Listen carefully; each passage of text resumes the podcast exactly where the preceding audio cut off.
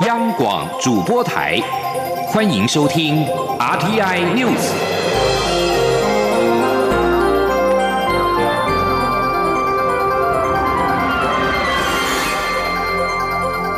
听众朋友您好，欢迎收听这节央广主播台提供给您的 RTI News，我是张顺祥。美国参议院军委会二零二一财政年度国防授权法草案。国会意见建议，美军需要具备拒绝中国迅速控制台湾，以造成既成事实的能力，并建议邀请台湾参与环太平洋军演。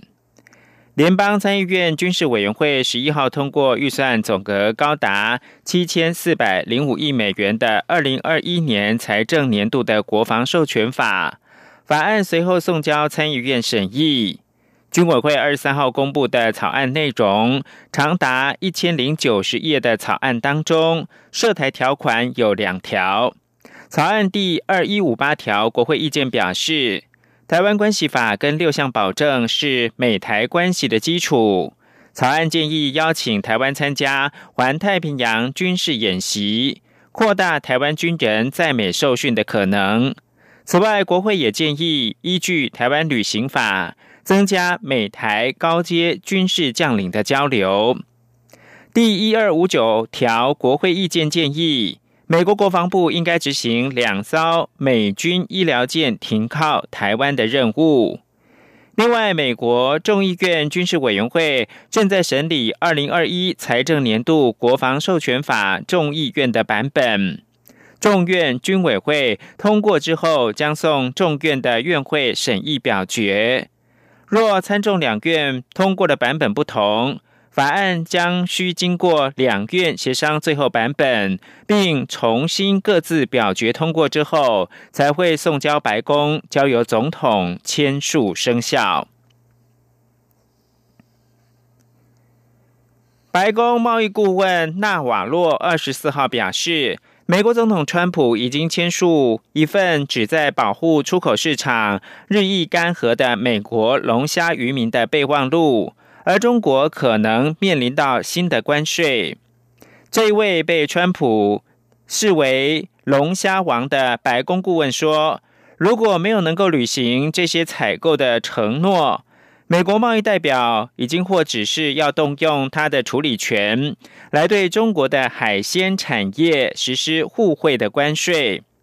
纳瓦洛指的是北京根据所谓的美中第一阶段贸易协议所承诺的1.5亿美元的采购承诺。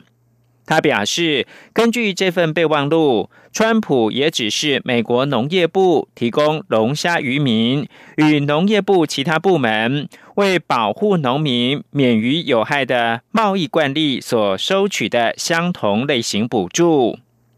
缅因州的参议员金恩对这项决定表示欢迎，并认为。这对受到二零一八年中国关税与二零一九冠状病毒疾病导致餐厅销售崩跌双重打击的缅因州龙虾业者来说，将产生重大影响。此外，川普这个月稍早曾经在一场缅因州的活动当中威胁，一旦欧洲联盟没有能够降低对美国龙虾的关税，就要对欧盟汽车寄出关税的措施。接着把新闻焦点回到台湾的选举，端午连假第一天，民进党高雄市长参选人陈其迈今天一大早就展开竞选的行程。陈其迈受访表示，高雄市的捷运工程、大林埔迁村、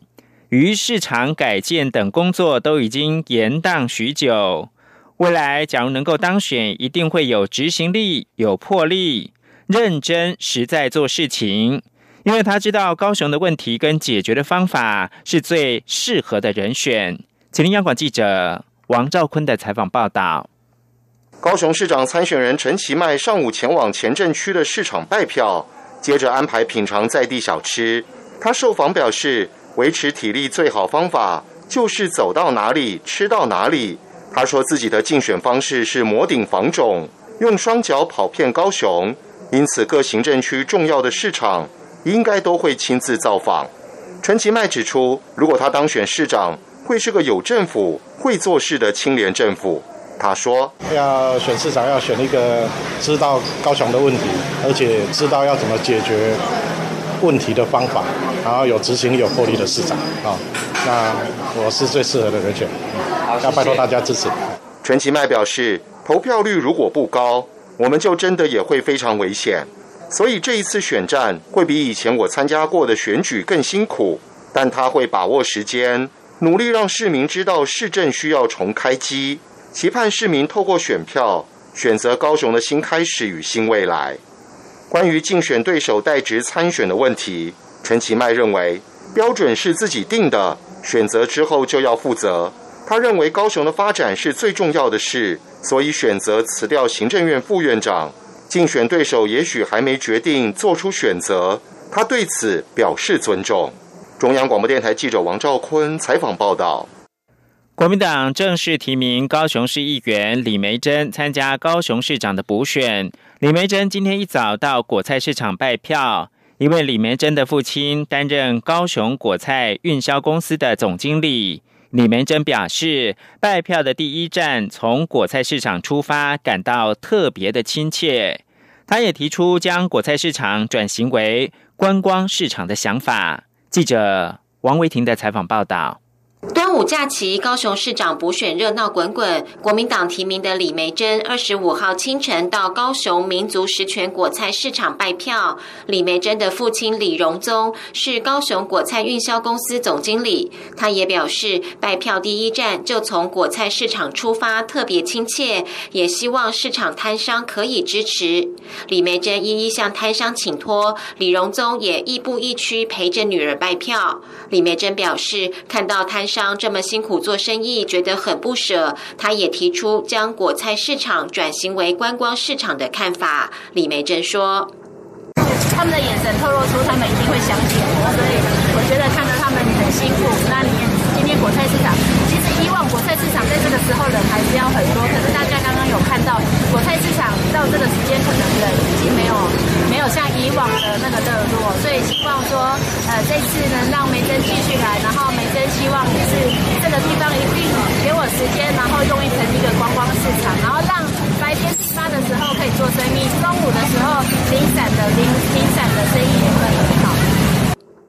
李梅珍随后到左营旧城城隍庙上香祈福。媒体询问会不会觉得是国民党推出的炮灰，他表示，国民党主席江启臣决定提名年轻人参加高雄市长补选，是破釜沉舟，展现栽培年轻人的决心。这也代表国民党改革的起步。媒体询问是否会请前高雄市长韩国瑜助选，李梅珍回答：韩国瑜很辛苦，一年多来一直被抹黑，应该让韩。国国瑜先休息一下。至于传出李梅珍和韩国瑜的妻子李嘉芬是亲戚，李梅珍也否认这样的说法。他说根本八竿子打不着。李梅珍也表示，下周就会公布竞选团队人士。中央广播电台记者王威婷采访报道。新闻焦点往北走，来到中台湾的台中，台中火力发电厂二号机二十四号晚间正式点火，加入到供电行列。台中市政府随即发表声明，将依法开单告罚。经济部长王美花今天力挺台电，表示台电是依据环保署处分处理，重新启动二号机，不依法办理才是违法。台电因应端午节连假过后，夏季用电尖峰即将来临，以及大学只考稳定供电的需求。台中电厂二号机在二十四号晚间正式点火，加入到供电行列。不过，台中市政府环保局随即进场稽查，并扬言要重罚。王美花今天出席二零二零国际连锁加盟暨创业大展会前受访时，呼吁台中市政府不要为难基层的员工。台电二十四号深夜也对中市府稽查作业发布新闻稿。呼吁市府要放下成见，共寻良方，不要再将稳工跟环保操作成零和的政治游戏。行政院环境保护署今天则是提醒台中市环保局，环保署已经依法撤销去年十二月废证的违法行政处分，因此台中电厂的二三号机操作许可已经回到展延审查的状态。而且依照空污法的规定，审查期间原许可继续存在，可以继续的操作。而台中市政府前往稽查之后，认定台电是违反了空污法，没有操作许可证，当场勒令停工。今天二十五号稽查，假如没有停工的话，将要移送检方来调查。而台中市长卢秀燕今天更进一步表示，台电偷袭台中人，企图要违法开机，环保署的官官相护，国营事业带头违法，市府不会妥协。违法开罚将依空屋法罚新台币两百万元。而在日本九州地方的北部地区，今天上午受到梅雨封面影响，降下破纪录的大雨。日本气象厅已经发布破纪录短时间大雨情报，地方政府也发布了避难劝告跟避难指示，呼吁数万家户避难。受到梅雨封面影响，日本九州地方北部长崎县佐世保市，截至到台湾时间上午的五点五十分的三个小时期间，降下当地观测史上最多的一百八十一点五毫米的雨量。日本气象厅呼吁当地居民在严加戒备可能发生的土石灾害同时，也要提防低洼地区淹水以及河川的泛滥。气象厅表示，受到暖湿空气流入梅雨封面影响，九州北部地区大气状况相当的不稳定。根据雷达回波，到上午六点过后，大雨都降在佐世保市附近。气象厅因此发布了破纪录短时间大雨情报。长崎县政府对辖内新上五岛町等地超过一万两千个家户，超过两万八千人发出警戒等级四的避难劝告，对佐世保市东部地区发布了避难指示，呼吁这些居民立刻的离开危险场所，前往避难。印度媒体引述消息人士，依据卫星图像跟数据分析表示，中国解放军从五月底以来，在拉达克地区从事军事活动，试图在当地建立新的阵地跟防线。今日印度二十四号引述没有具名的消息人士说，从卫星图像跟数据显示，中国解放军从五月底以来开始在拉达克。逃贝奥迪以东展开军事活动。六月开始，在中印实际控制线附近的中国军营一带，发现了新的阵地跟车辆。消息人士表示，拉达克附近有争议的中国军营是在二零一六年之前设立，但是从卫星图片分析发现，这些地区在六月开始出现新的营地跟车辆的轨迹。新德里电视台报道，卫星图像显示，在拉达克加万谷中印实际控制线的两侧，都出现了中国部队沿着控制线上岩壁新建军事掩体跟住所，这些都是先前没有的建筑。印度指控这些掩体跟建筑是中印部队十五号在加万谷第十四巡逻点爆发暴力对峙的主要原因。这场冲突导致印度部队二十个人死亡，中国四十多人死伤。但是中国的军方表示，冲突是因为印度部队人员越过实际控制线挑衅所导致，而且没有公布伤亡人数。最后看到的是，中国解放军趁俗称武汉肺炎的二零一九冠状病毒疾病疫情频繁在南海行动之际，美国太平洋舰队司令表示，美军近岸的战舰吉佛兹号跟日本的海上自卫队将要联合的演习。大家好，我是加医科医师陈佩欣。随着疫情稳定控制，贴心提醒：防疫期间，民众仍要维持个人防疫措施，例如无法保持社交距离或搭乘大众运输工具时，应佩戴口罩以及肥皂勤洗手。落实防疫措施，民众可以放心参与各项户外活动，例如观赏户外形态的艺文表演或从事踏青运动等有益身心健康的活动。有政府，请安心。资讯由机关署提供。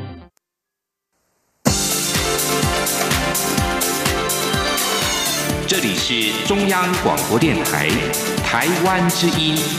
欢迎继续收听新闻。各位好，我是主播王玉伟，欢迎继续收听新闻。交通部长林佳龙今天上午前往高速公路局行控中心视察端午连假第一天国道疏运的情况。由于这是俗称武汉肺炎的 COVID-19 本土疫情趋缓、境内解封之后的第一个连续假期，出游人潮大爆发，整体的交通量较往年端午节假期增加了两成。林佳龙也呼吁民众善用一九六八 App，做个聪明的用路人，避开尖峰时段及路段再上路。吉林央广记者吴丽君的采访报道。面对台湾武汉肺炎疫情趋缓，境内解封后迎来的第一个端午连假，国道五号从二十四号上午十点就已开始涌现车潮，并且持续到二十五号凌晨。高工局预估，要到晚间八点过后，国五南下车潮才可望逐渐疏解。另外，由于国一、国三在二十五号上午七点到十二点实施高承载管制。因此，西部国道从清晨六点开始，包括国一杨梅新竹路段、国三大溪龙潭路段，就已出现车多拥塞的情况。预估下午将涌入另一波非高承载车流，大概要到下午四点过后才可望逐渐疏解。交通部长林佳龙上午前往高工局行控中心视察时指出，二十五号是端午连。假南向北上双向最大量的时间点，不仅整体交通量在二十四号就较去年增加了百分之九，截至二十五号上午九点也增加了两成，预估全天交通量将达一百二十百万车公里，是平日的一点五倍。呼吁民众做个聪明用路人，才不会塞在车阵中。他说：“那目前大概所有。”有过去用过有效的疏导措施哦，大概都倾囊而出。那当同样一个路段，在一个时间内车潮啊增加了将近两成，大家可以想象，我们的道路本来就不堪负荷，所以还是要做一个聪明的用路人，掌握一九六八 app，还有所有的即时路况。那不要在尖峰时间，在特定的路段自己要去塞。那能够选择最好的时间跟道路，就能够比较顺利跟快速的到达目的地。所以，由于目前台六十一线较国道顺畅，林佳龙也呼吁南来北往的民众多加利用。如果要前往花东旅游或到宜兰一日游，最好还是搭乘公共运输，或避开廉价第一天上路，也可改到台二线或台九线行驶。中央广播电。台记者吴丽君在台北采访报道。继续关心政坛动态，立法院朝野各党主张修宪、废除考试监察两院。立法院副院长蔡其昌今天接受媒体专访时表示，九二共识与五权宪法是国民党的两张神主牌。若是国民党要废掉，可以看到国民党真的在转变，未来两党竞争会更良性。民进党拟在立法院临时会当中处理考监委人事同意权案。国民党立法院党团总召林维洲日前表示，党团会议已经通过由个别立委提出废考监的修宪案，正在联署当中。若是各党团有共识要废除考监，那么这一次监委人事同意权案就不应该处理。蔡其昌今天接受媒体专访时指出，民进党长期主张要三权分立，废除考监两院。如果国民党也愿意废除，真的是振奋人心。而对于民进党主张废除考监，却又提名监委人选，蔡其昌指出，过去大法官曾视线指没有产生监委是违宪。民进党虽然主张废监察院，但监察权不能废。监察权在宪法设计当中是很重要的部分，在未修宪之前，除了监委以外，没有机关可行使监察权，所以还是必须要提名。九二共识主张的存废问题近来引发讨论。前总统马英九今天上午在脸书发文表示，韩战在七十年前爆发，改变了东亚情势，也对中华民国造成深远影响。他担心台湾再度成为东亚火药库的燃点，呼吁大陆当局停止对台武力恫吓。蔡政府更应该以人民为念，让两岸重回一中各表、九二共识的基础。而国民党改革委员会日前推出包含“九二共识”存废问题在内的两岸新论述，引发党内大佬的不满。改革委员会青年组成员今天举行记者会，表示国民党从未抛弃“九二共识”。但九二共识的确不时尚了，他们只是重新包装成年轻人听懂、听得懂的话语。希望党内不要再虚耗争论九二共识的存废，而是对两岸立场有更清楚的诠释。今天央广记者刘品希的采访报道。国民党改革委员会两岸组日前提出以四大支柱建构台海新关系的两岸论述，被认为是淡化九二共识，引发党内大佬反弹。改革委员会青年组成员二十五号上午在党中央前举行记者会，台中市议员罗廷伟表示。九二共识有无法抹灭的历史，但国民党不该纠结在历史。新的论述四大支柱，包括坚持中华民国主权、保障自由民主人权、维护台湾安全优先、创造双赢、共享繁荣。希望新的论述可以符合社会期待，让民众感觉到国民党的改变。国民党庆功总会长林信儿表示，青年朋友对九二共识非常陌生，为什么一定要把它放在大门口？其实国民党捍卫的并非九二共识，而是中华民国的主权，而且从未改变过立场。所有论述也从来没有拿掉过九二共识四个字，只是包装成年轻人听得懂的话语而已。他说。像以前，或许我们觉得拿着好这一长辈觉得拿着傻瓜相机来拍照是一件非常好的，但是我们现在年轻人拿的是手机，那你可以说手机不好用吗？但是我们年轻人也没有说傻瓜相机不好，底片相机不好，但是确实它已经不适宜了。它已经不时尚了，但是我们怎么把它包装，重新包装成大家可以认同、听得懂的一个话术？台北市议员徐巧芯则指出，很多人说国民党的两岸论述离民进党越来越近，与其说坚持中华民国的两岸论述是小绿，其实是民进党靠向中华民国，靠向国民党。他呼吁大家放下敏感的神经，不该把焦点放在要不要九二共识，而是如何解决九二共识所碰到的困难及挑战。国民党改革委员会青年组副召集人黄世修强调，国民党需要论述的新空间，不应虚耗在争论九二共识的存废，白白让外界见缝插针。青年世代希望看到的是，国民党对两岸立场的核心价值有更清楚的诠释。央广记者刘聘熙在台北的采访报道。继续关心国际情势。根据路透社二十四号所见文件内容引述报道指出，美国总统川普政府已经认定电信设备巨擘华为和监视设备制造商海康威视等中国龙头公司是中国军方所属或掌控之下的企业，为美国新一波的金融制裁铺路。一名要求匿名的美国国防部官员证实了这份文件的真实性，并表示文件已送交国会。华府去年以国家安全考量为由，将华为列入贸易黑名单，并在国际间展开行动，说服盟国将华为排除在五 G 网络发展之列。这份华府指称，由中国人民解放军在背后支持的企业清单上面，一共有二十家公司。美国国防部在一九九九年法律授权之下，会诊中国解放军所属或掌控的企业清单。这些企业提供商业服务、生产制造或外销出口。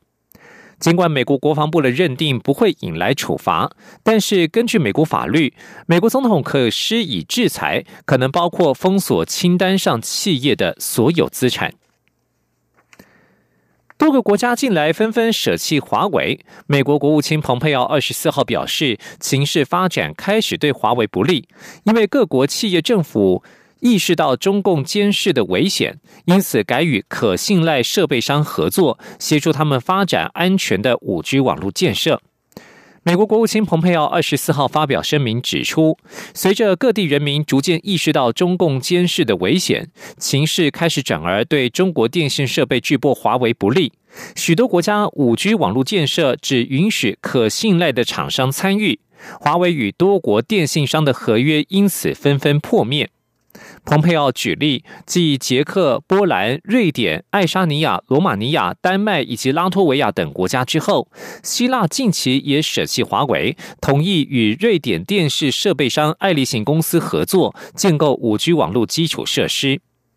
蓬佩奥表示，由于加拿大绝大多数民意反对让华为参与五 G 网络建设，当地三大电信公司在数周前宣布决定与爱立信、欧洲的 Nokia 以及韩国三星合作，而不久的将来，德国以及巴西的电信商也不会再使用来自无法信赖厂商的设备。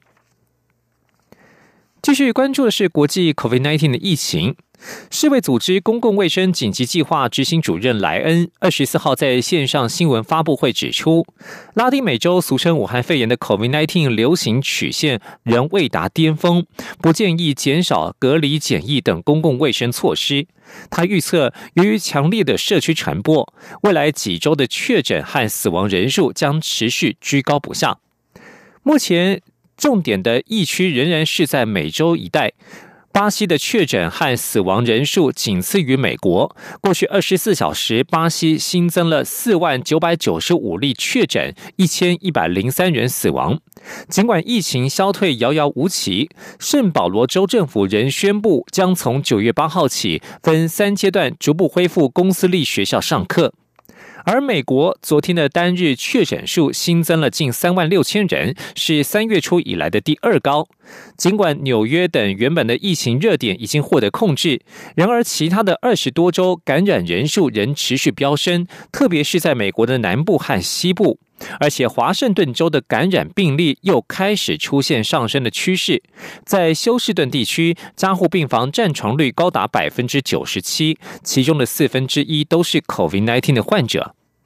美国病例激增，投资人现在越来越担心政府会重新实施封锁。华尔街股市三大指数二十四号大跌作收，道琼指数下跌了七百一十点。而在南美洲的巴西，目前除了 COVID-19 疫情严重，还面临蝗虫大军的威胁。目前蝗虫正成群飞越南美洲的阿根廷，距离巴西南部约一百三十公里。气象学家指出，未来几天的天气将决定蝗虫云是否入侵巴西。阿根廷政府指出，蝗虫是一种迁徙害虫，喜欢吃树薯、玉米和甘蔗，每天飞行距离可长达一百五十公里。巴西南大河州正在密切关注蝗虫云的移动情况以及未来几天的天气变化。若是蝗虫大军抵达巴西，农业部也考虑使用农业飞机来控制虫害。巴西农业部指出，这类蝗虫自19世纪以来就曾经在巴西出现过，直到1930年以及1940年代对巴西南部地区的水稻作物造成巨大损失之后，就没有再出现过。继续关注体育消息，美国职棒大联盟每一队六十场的缩水版球季预计在一个月之后开打。官方推出多项只限今年的特殊规则，包括首次引进突破僵局制，专门为确诊球员设立伤兵名单。COVID-19 冲击全球的体育赛事，继台湾、南韩、日本职棒先后开打之后，美国职棒大联盟二十四号公布复赛时间表：七月一号举行季前训练营，七月二十三号或二十四号进行开幕。受到疫情延宕，今年球季砍到剩下近三分之一。但是，攸关转播权利金的季后赛赛制维持两个联盟各三队的分区冠军，加上各两支外卡队伍的十队规格。而今年限定版的特殊规则当中，最大的改变是在九局打完，如果双方平手的话，那么延长赛将引进突破僵局制，也就是九局打完两队平手，第十局开始双方进攻从二垒有人开始。而这项做法是为了避免比赛时间过长，增加感染机会。另外，如果球员在接受检测时发现呈阳性反应，比赛照常举行，但是染疫球员将进入伤兵名单。以上新闻由王玉伟编辑播报，这里是中央广播电台台湾之音。